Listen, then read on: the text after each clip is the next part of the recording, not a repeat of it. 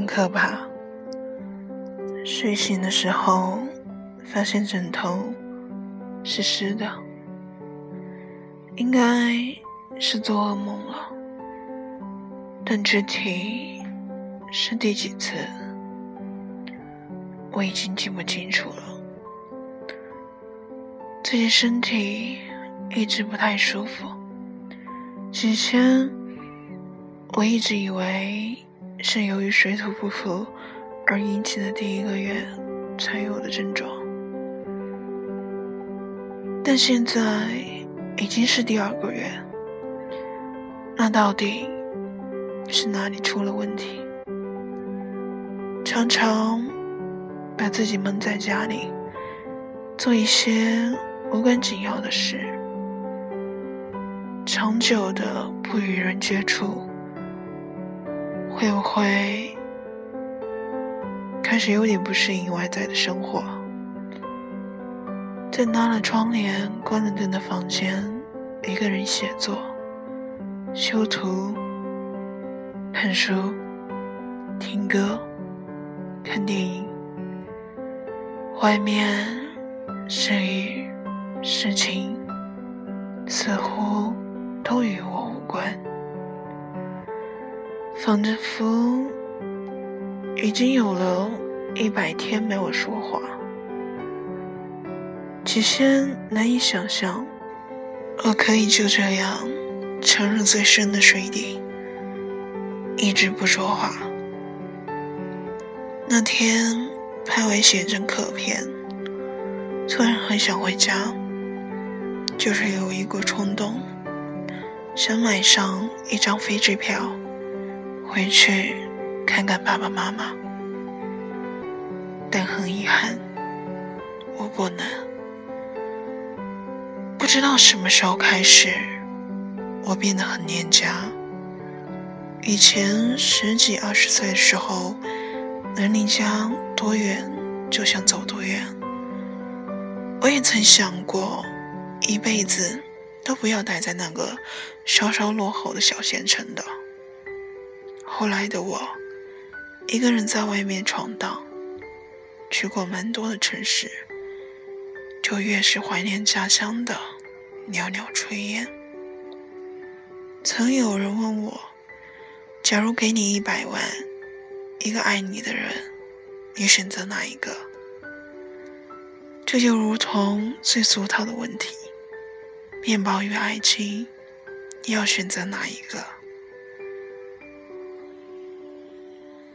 我很认真的想了一下，如果没钱吃饭，我可以去蹭我妈；如果没钱买东西，我还可以去撒撒娇问我爸拿；如果没钱买喜欢的东西，不买其实没什么关系。而最可怕的是。当我因为孤独和无助一个人哭泣的时候，我的身边一个人都没有。所以我的答案是后者，一个爱我的人。是的，这个答案多少年都不会改变。也许是想做的事情太多了，恐怕一生都来不及。所以才想要一个愿意陪伴的人，而现在的我，只能期待一些我并不看得起的事情，和我根本无所谓的东西。如果不是为了生活，我根本不会看得起他们。那些虚情假意的聚会，接电话调整语气的三秒钟，担心的别人的看法。因为无法接受自己的某些状态，我推开窗户，跟夜过，也曾跑到门口的一个广告牌，对着一罐真空包装的海鲜呼气过。而现在，我对着屏幕静静抽泣了一下。这种安静的感觉，安静到想让人发疯，就好像。只要轻轻的闭上眼睛，无论晴天雨日，无论有多远，你都能到达。我曾假设过很多种如果，比如，如果我能爱一个人，不管他是不是离我三千五百公里，不管他是在南京、厦门，还是更远的地方。我都愿意全身心的去付出，去爱他。如果我能不要这样的生活，不要这样的工作，换一个我很喜欢、很喜欢的城市，不管我身上有没有钱，住不住地下室。如果我能不理会这样的梦生罐头，执意。只做自己喜欢的事，和自己赛跑，并不介意孤独。但假设永远只是假设，除了我的猫会喵喵的几声，什么都不会发生。我怀疑我偷走了我以前的勇气，我没办法死死抱住。我想要的一切，直到天黑下来，更黑下来，我都没有办法冲过去。明日的聚会推掉了，不想拍的客户拒绝了，想看的动漫还没有更新。我在想，为什么人可以忍受这么多的琐碎无聊，可以如此虚假的面无表情的活着？但很遗憾，我似乎也找不到答案。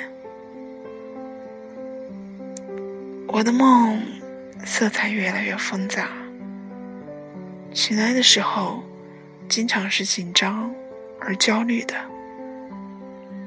有人在梦里跟我说：“不要走这条路，这块巨大的石头已经把路都塞满了。”而我没有听他的话，觉得我一定可以跨过去。那块巨大巨大的石头，早就超越了人可越的范围。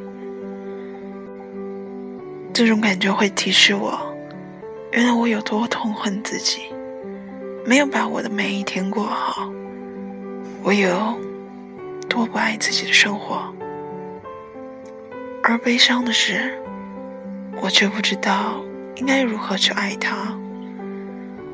每一天，我都可以收到很多朋友的疑惑，比如：你喜欢你现在的生活吗？你过得快乐吗？你觉得快乐是什么？怎么样才可以摆脱孤独？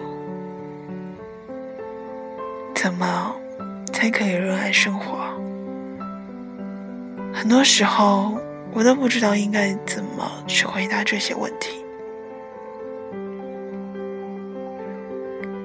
也许生活就是这样，快不快乐，孤不孤独，幸不幸福，喜不喜欢，哪有这么简单？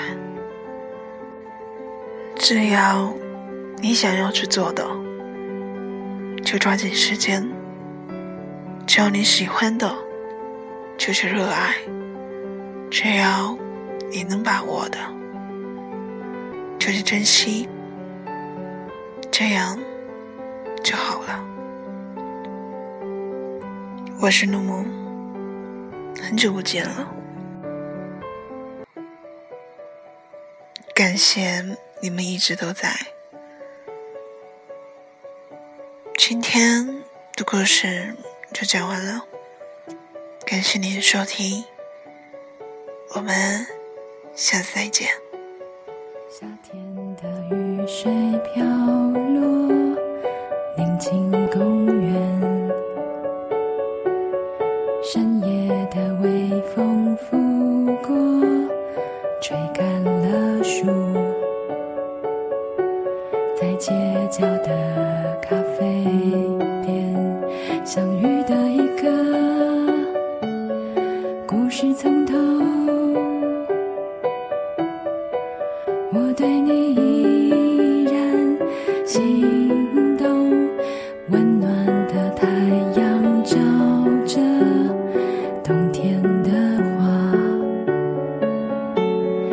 你微微笑着让